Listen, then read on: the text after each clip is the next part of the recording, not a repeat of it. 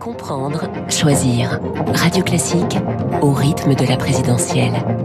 David Doucan et David Abiker sont avec nous à 7h25 sur Radio Classique. Bonjour messieurs. Bonjour. Bonjour. L'info politique, David Doucan, rédacteur en chef politique du Parisien. Emmanuel Macron fait campagne, tambour battant, deux jours de confrontation avec des Français souvent en colère. Une modification importante de son projet de réforme des retraites. Pour l'entre-deux-tours, finalement, Macron choisit la guerre de mouvement. Oui, il n'a pas le choix puisque lors de sa campagne de premier tour, deux mesures se sont imprimées euh, dans la rétine euh, des Français. La retraite à 65 ans et le RSA sous condition. De quoi plaire à la droite. Sauf que patatras, euh, la droite a été laminée avec une Valérie Pécresse à 4,7%. Dans le même temps, la gauche s'est massivement rassemblée dans un vote utile ayant porté Jean-Luc Mélenchon à 22%. Donc, en urgence, Emmanuel Macron a besoin de rééquilibrer, montrer euh, qu'il est toujours et de droite et de gauche. Cela passe, on l'a vu, par l'évolution de son discours sur les retraites. Le symbole des 65 ans n'apparaît plus qu'en nombre chinoise. De quoi apaiser les électeurs de gauche? Peut-être avec le risque de déplaire à la droite en donnant le sentiment de trembler devant les réformes difficiles C'est possible. Le président est sur un fil.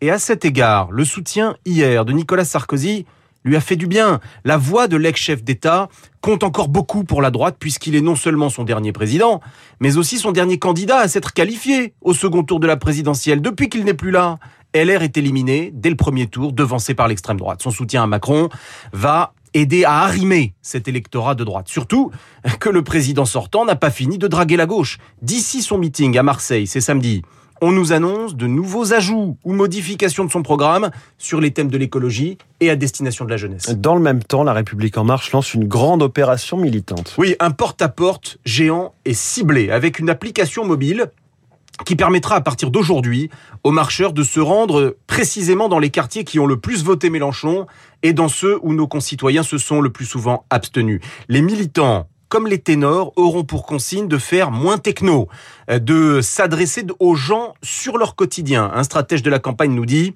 il faut qu'on arrête de parler de droite garde opposable et qu'on dise qu'on va s'occuper des mamans solo. Au lieu de dire aide sociale à la source, parlons du RSA automatique. Il faudra toutefois que l'exemple euh, vienne d'en haut. Hier, dans ses échanges sur le terrain, Emmanuel Macron a inventé la solidarité à la source. Il est revenu sur la clause de revoyure.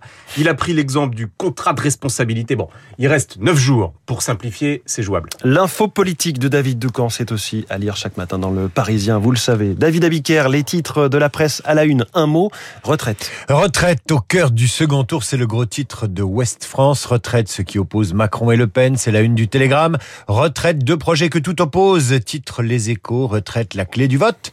C'est la question posée par La Croix ce matin, alors que le candidat président tente d'attirer le vote de gauche. C'est le titre du Monde en mettant un peu d'eau dans le vin de sa réforme. Pour l'opinion, c'est un repli tactique sur le sujet.